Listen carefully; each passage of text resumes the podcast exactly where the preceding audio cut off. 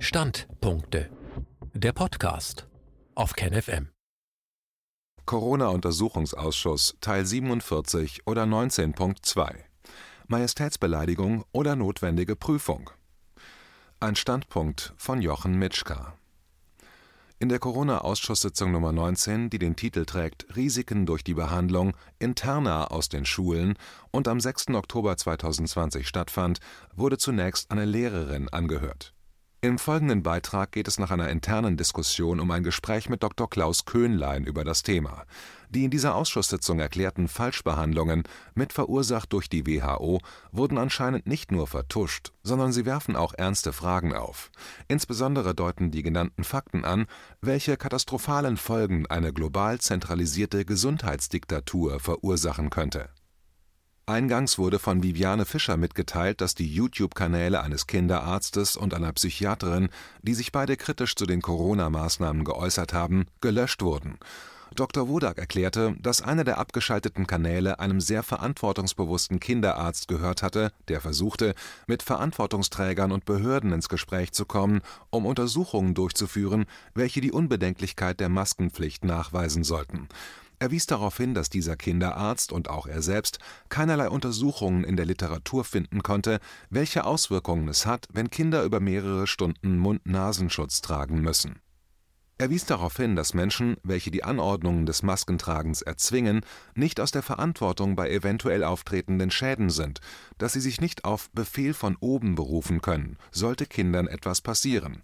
Das gilt ganz besonders für Fälle, in denen Kinder oder Eltern im Vorfeld schon von Problemen berichtet hatten. Er fragte, wo denn die engagierten Jugendärzte wären, die sich für alle möglichen anderen Fragestellungen interessierten und einsetzten, aber im Fall der Maskenpflicht plötzlich untergetaucht sind Allerdings gäbe es bereits zwei Gesundheitsämter in Deutschland, welche die Corona-Maßnahmen hinterfragen. Dr. Hoffmann, welcher Mandanten vertritt, die kritische Videos veröffentlichten, die dann in YouTube gesperrt wurden, erklärte, dass dies mit dem Hinweis geschehe, dass die Videos gegen die Angaben der WHO verstoßen würden. Er wies später noch darauf hin, dass es von einem höheren Gericht in Berlin sehr klar gemacht wurde, dass solche Sperrungen grob rechtswidrig sind die allgemeinen Geschäftsbedingungen von YouTube wären gar nicht diskutiert worden, weil es hier um einen Grundrechtseingriff ging, da YouTube eine monopolartige Stellung im Meinungsstreit in Deutschland habe. Allerdings gäbe es nicht genügend Anwälte, welche sich solcher Dinge annehmen würden Dr. Wodak fügte hinzu, dass er erfahren hätte, dass es eine Gruppe von jungen Leuten wäre, welche die Geschäftsidee entwickelt hatten, für YouTube alle Videos durchzumustern, um solche auszuwählen, welche nicht im Sinne der Corona-Bewegung wären, die dann gelöscht werden. Das wären keine Mediziner, sondern junge Leute, die sich anmaßen zu entscheiden, was medizinisch richtig und was medizinisch falsch ist. Dr. Füllmich fasste die Protagonisten der Corona-Bewegung zusammen, indem er schlussfolgerte: Zitat wir haben auf der einen Seite Leute, denen geht es ums Geld, Pharmaindustrie, Tech-Industrie, auf der anderen Seite offenbar einen Haufen Politiker, denen geht es nur um eins, nämlich um Macht. Zitat Ende. Hinsichtlich der sogenannten Faktenchecker, welche dogmatisch und mit Schaum vor dem Mund gegen Kritiker vorgingen, wies er auf eine psychiatrische Analyse hin, welche solchen Personen eine grobe Persönlichkeitsstörung zuwies er berichtete dann, wie sich in den USA langsam die Meinung der Öffentlichkeit, aber auch von Staatsanwaltschaften und Gerichten gegen die Maßnahmen wenden und von ersten Gerichtsurteilen in dieser Richtung. So wurden zum Beispiel im US-Bundesstaat Michigan aufgrund eines solchen Urteils alle Maßnahmen aufgehoben in Deutschland, so Dr. Füllmich, hätten ja ehemalige Verfassungsrichter und lehrende Rechtswissenschaftler mehrfach bestätigt, dass sie davon ausgehen, dass die Maßnahmen Zitat komplett verfassungswidrig Zitat Ende sind. Dr. Klaus Köhnlein Dr. Köhnlein hatte sich die letzten Monate vor dem Interview mit der Behandlung von Covid-Patienten beschäftigt. Er erklärte, dass er schon zu Beginn befürchtet hatte, dass die Therapie das Hauptproblem werden könnte, während das Virus selbst ein geringeres Problem darstelle. Dabei war ihm gleich zu Anfang eine Lancet-Studie aufgefallen, in der eine Zitat katastrophale Übertherapie Zitat Ende zu erkennen war. Da wurde mit höchst dosiertem Cortison, Interferon und Antibiotika gearbeitet Dazu kamen noch antivirale Medikamente. Das hätte sich wie eine Hinrichtung gelesen. Seiner Meinung nach sollte der Artikel suggerieren, dass das Virus so brutal und so schlimm wäre, dass selbst die extremsten therapeutischen Bemühungen den unglücklichen Ausgang nicht aufhalten konnten. Etwas Ähnliches hätte er schon bei SARS gesehen, fügte er hinzu. Der Forscher, welcher SARS entdeckt hatte, war auch mit extremen Medikamenten behandelt worden, welche eine extreme Immunsuppression erzeugte, woran er letztendlich verstarb die verwendeten Medikamente wären überhaupt nicht in der Lage gewesen, das Virus zu bekämpfen, sondern hätten im Gegenteil die Immunantwort des Wirtes im Keim erstickt. Er hätte seine Kritik an der katastrophalen Übertherapie auch in einem im Ärzteblatt veröffentlichten Leserbrief zum Ausdruck gebracht, als dort erklärt wurde, dass es noch keine etablierte Therapie gegen Covid-19 gäbe. In seinem Leserbrief hatte er die Meinung zum Ausdruck gebracht, dass die Übersterblichkeit in erster Linie durch eine überbordende Therapie erzeugt wurde Anfang April hatte dann aber die WHO große Studien angestoßen, in denen Hydroxychloroquin (HCQ) in extrem hohen Dosen eingesetzt wurde. Diese hohen Dosen waren seiner Meinung nach entscheidend für die dann eintretende Übersterblichkeit. Die klinischen Versuche wurden folgerichtig auch aufgrund der hohen Sterblichkeit der Patienten unterbrochen bzw. eingestellt es gäbe einen Arzt in der WHO, der diese hohe Dosis zu verantworten habe. Er hatte 2,4 Gramm des Medikamentes am ersten Tag vorgeschrieben, gefolgt von 800 Milligramm pro Tag, was eindeutig im toxischen Bereich der Dosierung lag als man Professor Martin Landray in einem Interview im französischen Fernsehen befragte, wie er auf die Dosis gekommen wäre, war deutlich geworden, dass er HCQ ganz offensichtlich mit einem anderen Medikament, das ähnlich heißt und gegen Amöbenruhe eingesetzt wurde, verwechselt hatte. Wenn man die verschiedenen Länder vergleicht, erkennt man deutlich, wie die Übersterblichkeit sich nach Ländern unterschied, und zwar genau in der Weise, wie die HCQ-Dosierung in den Studien verwendet wurde Dr. Köhnlein wies darauf hin, welche Maßnahmen ergriffen wurden, um die Hintergründe der Übersterblichkeit zu vertuschen. Aber da diese Übersterblichkeit der Grund für die weltweite Angst wäre, müsse man dafür kämpfen, dass diese Informationen publik werden. Er ist auch der Meinung, dass der Grund dafür, dass in Belgien die achtfache Übersterblichkeit in dem Zeitraum zu beobachten war, ebenfalls auf die Überdosierung von HCQ zurückzuführen ist. Im Gegensatz zu Deutschland wäre dort eine Studie mit dieser Hochdosis organisiert worden Dr. Wodak wies dann darauf hin, dass besonders viele Farbige unter den toten Covid-Patienten waren, die mit HCQ behandelt wurden. Er erklärte, dass das Medikament tödlich ist für Patienten, welche eine bestimmte Enzymbesonderheit aufweisen und deshalb ausdrücklich in Beipackzetteln vor der Anwendung gewarnt wird.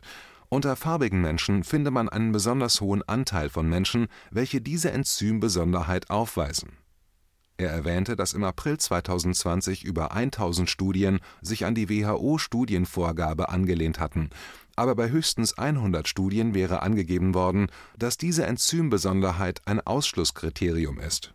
Ansonsten wäre als Ausschlusskriterium nur angegeben worden Unverträglichkeit von HCQ das wäre bei Dosierungen wie in der Malaria-Prophylaxe möglich bzw. ausreichend, aber nicht bei so extrem hohen Dosen, wie sie bei den klinischen Prüfungen wegen Corona eingesetzt wurden. Diese hohen Dosierungen dürften außerdem schon nach der ersten hohen Dosierung zu Mikrothromben geführt haben. Und man möge sich erinnern, dass deutsche Pathologen ebenfalls von Mikrothromben sprachen, die aber auf das Virus zurückgeführt wurden, nicht auf eine möglicherweise falsche Behandlung der Patienten denn den Pathologen waren die Behandlungsdaten nicht zugänglich.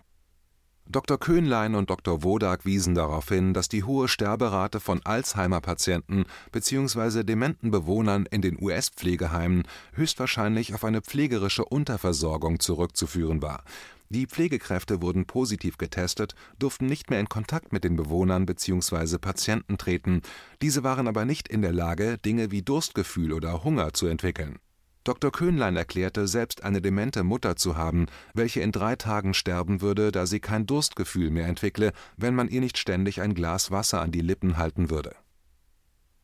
Der Enzymdefekt werde auch Favismus genannt, erklärte Dr. Köhnlein, und dass HCQ kontraindiziert ist, würde in jedem Lehrbuch stehen. Er selbst hätte den Effekt allerdings nicht in Zusammenhang mit HCQ beobachten können. Er würde zum Beispiel im Mittelmeerraum auch nach dem Genuss von Saubohnen auftreten Dr. Köhnlein sprach dann darüber, dass HCQ in den extremen Dosen sogar in der Sterbehilfe angewandt würde.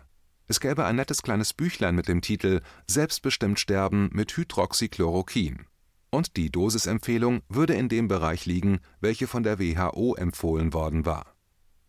Dr. Köhnlein ergänzte dann, dass die Übersterblichkeitszacke nur im April zu beobachten gewesen war. Das wäre aber untypisch für Todesfälle während einer Epidemie. Behandlungsfehler wären die einzige sinnvolle Erklärung dafür.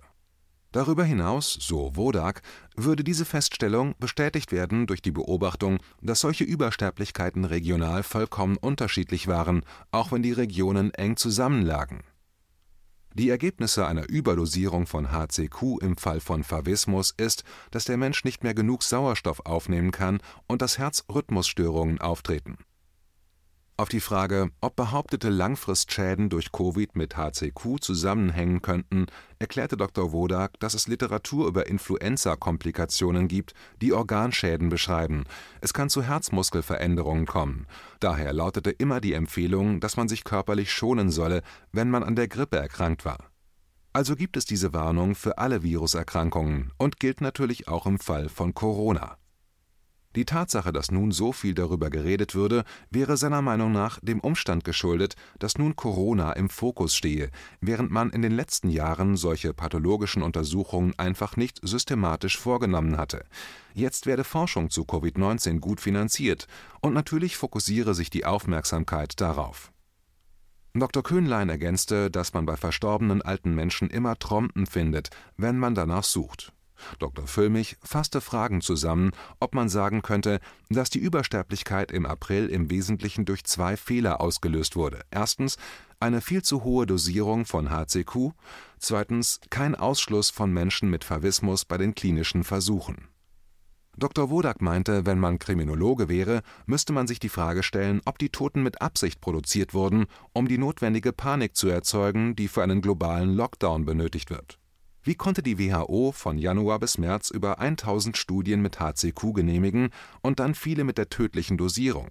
Wer hat es angeregt, wer hat das Okay gegeben? Zitat: Das ist so unverantwortlich, so unverständlich bei einer Organisation wie der WHO, dass die so etwas auch noch gefördert hat. Zitat Ende er berichtete, wie er im April einen ersten kritischen Bericht veröffentlicht hatte, dem dann weitere von anderen Autoren gefolgt waren, worauf dann die WHO sich plötzlich von der Anwendung von HCQ distanziert hatte. Eine Schuldfrage wurde niemals gestellt. Die Schuld für den Tod von Tausenden von Menschen wurde unter den Teppich gekehrt Dr. Füllmich sagte, dass man bisher davon ausgegangen war, dass es sich um eine fahrlässige Falschbehandlung gehandelt hatte. Wenn aber aufgrund der Tatsache, dass jeder Medizinstudent hätte wissen müssen, was passiert, der Verdacht des Vorsatzes auf den Tisch kommt, dann mag man sich das lieber gar nicht vorstellen, meinte er. Aber es müsse ermittelt werden Dr. Wodak wies dann darauf hin, dass man mit geringen Dosen des Medikamentes große Erfahrungen hat und dass die Anwendung durchaus sicher wäre, wenn man die Anwendung bei Menschen mit bestimmten Enzymdefekten ausschließe. Was man aber nicht wisse, wäre, welche klinischen Wirkungen das Medikament im Fall von Covid-19 hat. Dafür würden klinische Studien mit den korrekten Dosierungen benötigt, die nun aber wegen der katastrophalen Ergebnisse der Studien mit tödlicher Dosierung nicht gemacht werden er stellte die Frage, warum man alle Studien gestoppt hatte, auch die mit niedriger Dosierung, obwohl doch die hohe Dosierung ausdrücklich für die Todesfälle verantwortlich gemacht werden konnte. Dr. Köhnlein wies darauf hin, dass es eine ähnlich zu hoch dosierte Übertherapie schon zu Beginn der Behandlung von AIDS gab, als er Assistenzarzt in der onkologischen Abteilung eines Krankenhauses war und er stimmte der Aussage des ehemaligen 16-jährigen Forschungschefs und Vizepräsidenten der Pharmafirma Pfizer, Dr. Mike Yeadon, zu, der erklärte, dass alle Maßnahmen gegen Covid-19, die von der WHO propagiert worden waren, kontraproduktiv sind. Dr. Füllmich fragte dann in Hinsicht auf das Video eines US-Arztes, der erklärte, dass Patienten ausgesehen hätten, als ob sie in einem Flugzeug einem plötzlichen Druckabfall ausgesetzt gewesen wären, ob dies mit der künstlichen Beatmung zusammenhängen könnte Dr. Köhnlein antwortete, dass die vorzeitige Intubation wohl in erster Linie aus Selbstschutzgründen veranlasst worden war, um das medizinische Personal vor Infektionen zu bewahren. Dass eine Intubation immer negative Folgen für einen Patienten hat, wisse jeder Medizinstudent. Allein die Markierung als Covid-19-Patient hätte nun aber vermutlich aus Angst dazu geführt, den Patienten statt mit Maske zu beatmen, zu intubieren Dr. Füllmich fragte, ob diese Tatsache tatsächlich zu einer um 50 Prozent erhöhten Sterblichkeit geführt hatte. Wie ausgeprägt der Effekt ist, konnte Dr. Köhnlein nicht bestätigen. Dr. Wodak erklärte, dass es inzwischen Untersuchungen gibt, welche bestätigen, dass Patienten, welche intubiert wurden, eine erheblich höhere Sterblichkeit aufwiesen. Die Menschen würden ja auch sediert und mit Medikamenten auf die Intubation vorbehandelt, was den Organismus weiter schwäche. Und man wisse, dass Menschen im Alter von über 80 Jahren, welche auf der Intensivstation beatmet werden, zusätzlichen Risiken ausgesetzt sind, zum Beispiel sich andere Infektionen zuzuziehen. Ein kranker Mensch in dem Alter überlebe die Beatmung auf der Intensivstation selten. Im Alter verliere die Lunge Elastizität. Wenn man dann mit Druck beatme, werden die Lungenbläschen überdehnt und es komme zu Schäden in der Lunge. Es gäbe unbekannte physiologische Veränderungen bei alten Menschen durch die Beatmung. Es wäre dann auch sehr schwer, diese Menschen wieder auf ein normales Atmen umzustellen Dr. Wodak antwortete auf eine Frage von Dr. Füllmich, dass in Deutschland die Intensivstationen leer waren, da sie für Covid-19-Patienten reserviert wurden. Es wurden zusätzliche Beatmungsplätze geschaffen, die aber zum Glück, wie er meinte, nie benutzt wurden. Die Ärzteschaft in Deutschland habe offensichtlich vernünftiger gehandelt als die in New York oder Bergamo es hätte sich nun bei einer Auswertung ergeben, dass die Staaten besonders niedrige Sterblichkeit aufwiesen, welche ambulant behandelt hatten, bei denen Covid-Patienten nicht automatisch ins Krankenhaus eingewiesen wurden.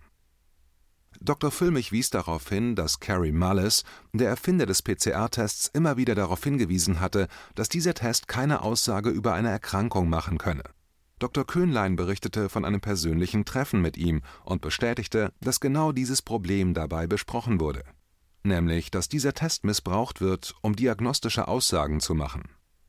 Dr. Wodak ergänzte dann, dass auch Professor Drosten noch 2014 erklärt hatte, dass der PCR-Test nur Moleküle nachweist und er damals gesagt hatte: Zitat, Wenn ein solcher Erreger zum Beispiel bei einer Krankenschwester mal eben einen Tag lang über die Nasenschleimhaut huscht, ohne dass sie erkrankt, dann ist das plötzlich eine Infektion. Zitat Ende zu dem Zeitpunkt hatte er es noch lächerlich gemacht, was er heute selbst behauptet. Faktenchecker bestehen darauf, so Füllmich, dass Drosten dies nur bezogen auf SARS erklärt hätte. Allerdings, so Wodak, ist Corona nur eine Unterart von SARS, und aus diesem Grund gibt es keinen Grund anzunehmen, dass die Aussage für Corona 2020 anders ist als 2014 zu SARS.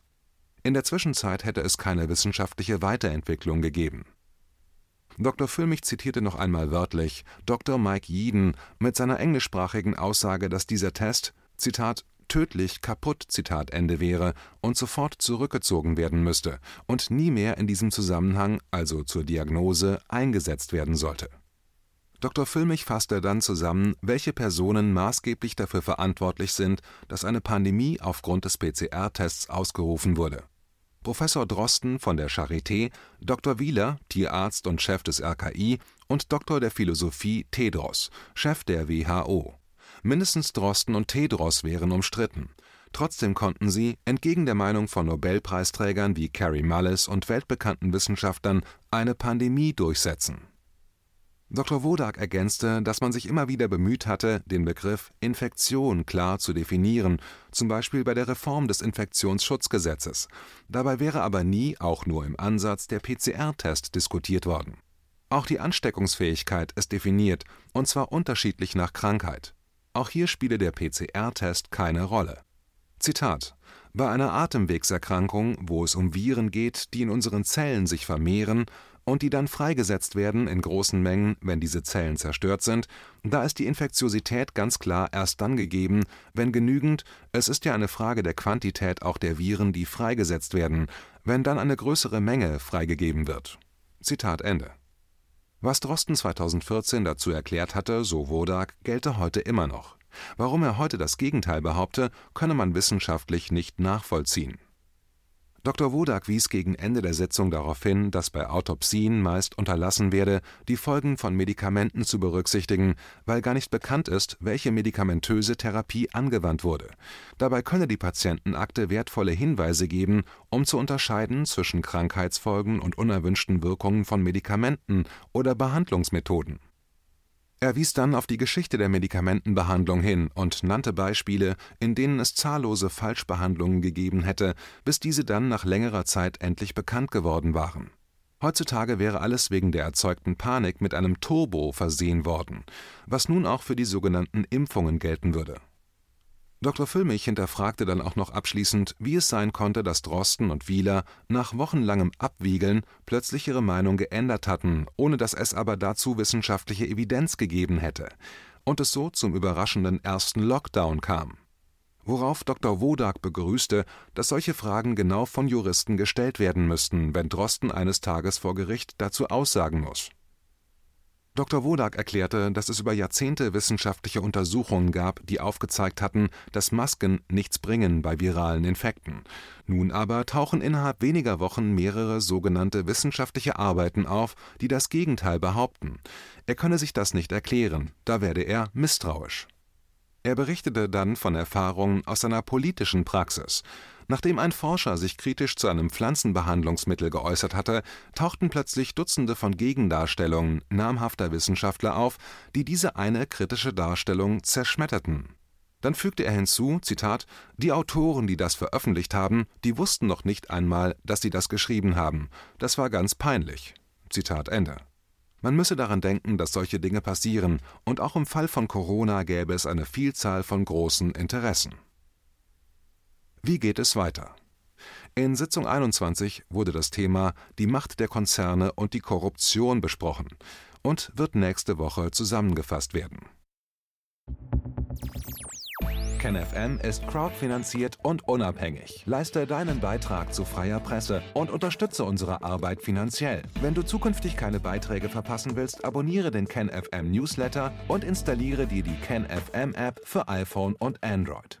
Weitere Informationen auf canfm.de/support. Hallo Community. In diesem Video möchten wir euch das Thema Bitcoin ans Herz legen. Wir werden euch erklären, was Bitcoins sind, wie man damit bezahlen kann und welche Bedeutung diese Währung für KenFM hat. Viele von euch haben sicher schon von Bitcoin gehört oder nutzen es sogar privat. Wie ihr KenFM mit Bitcoins unterstützen könnt und warum das für uns aktuell sehr wichtig ist, verraten wir euch jetzt. Das ist ein Bitcoin. In Wirklichkeit existiert so ein Bitcoin aber gar nicht. Es gibt ihn nur virtuell im Internet als digitale Währung in einem digitalen Konto. Bitcoin ist eine sogenannte Kryptowährung, die bekannteste weltweit. Man kann damit via Computer oder Smartphone einkaufen, spenden oder sich gegenseitig Bitcoins zuschicken. Bitcoins kann man wie Währungen oder Edelmetalle zum aktuellen Wechselkurs kaufen, verkaufen oder von Freunden zugeschickt bekommen. Einzige Voraussetzung, ein E-Wallet, zu Deutsch eine elektronische Geldbörse. Das ist ein Account oder Konto, über das man Bitcoins empfangen oder versenden kann. Wie ihr wisst, nutzen auch wir bei KenFM schon seit ein paar Jahren Bitcoin, damit wir im Notfall auch finanziell unabhängig bleiben können, zum Beispiel von Banken, die uns nicht mehr mögen. Da viele Banken mit unserer Berichterstattung nicht einverstanden sind und nicht im Zusammenhang mit KenFM genannt werden möchten, kam es in den letzten Monaten so weit, dass uns gar keine Bank mehr mag. Weshalb wir leider damit rechnen müssen, vom kompletten IBAN-Zahlungsverkehr ausgeschlossen zu werden. Deshalb der Appell an euch, beschäftigt euch jetzt schon mit der Funktionsweise von Bitcoin, damit ihr uns auch im Notfall trotzdem weiter unterstützen könnt. Alles, was ihr dafür tun müsst, ist, eure bisherige Unterstützung in Euro einfach in Bitcoin an uns zu senden. Dazu legt ihr einfach eine kostenlose E-Wallet an, wandelt einen Betrag eurer Wahl in Bitcoin um und sendet uns diesen an unseren Bitcoin-Account. Den Link findet ihr unter jedem unserer Beiträge sowie unter diesem Video. Alternativ dazu könnt ihr aber auch diesen QR-Code mit eurem Smartphone scannen. Übrigens, eine detaillierte Schritt-für-Schritt-Anleitung haben wir zum Nachlesen für euch schon einmal vorbereitet. Ihr findet sie auf canfm.de/bitcoin. Ob Bitcoin oder Kryptowährungen wirklich die Zukunft des Geldes sind, wissen wir nicht. Aber vielleicht ist das bald unsere einzige Option, so unabhängig wie möglich und vor allem ohne Bankkonto für euch in Zukunft weiterhin freien und unabhängigen Journalismus machen zu können. Wir hoffen sehr auf eure Unterstützung und sagen jetzt schon tausendmal Danke. Euer Team von KenFM.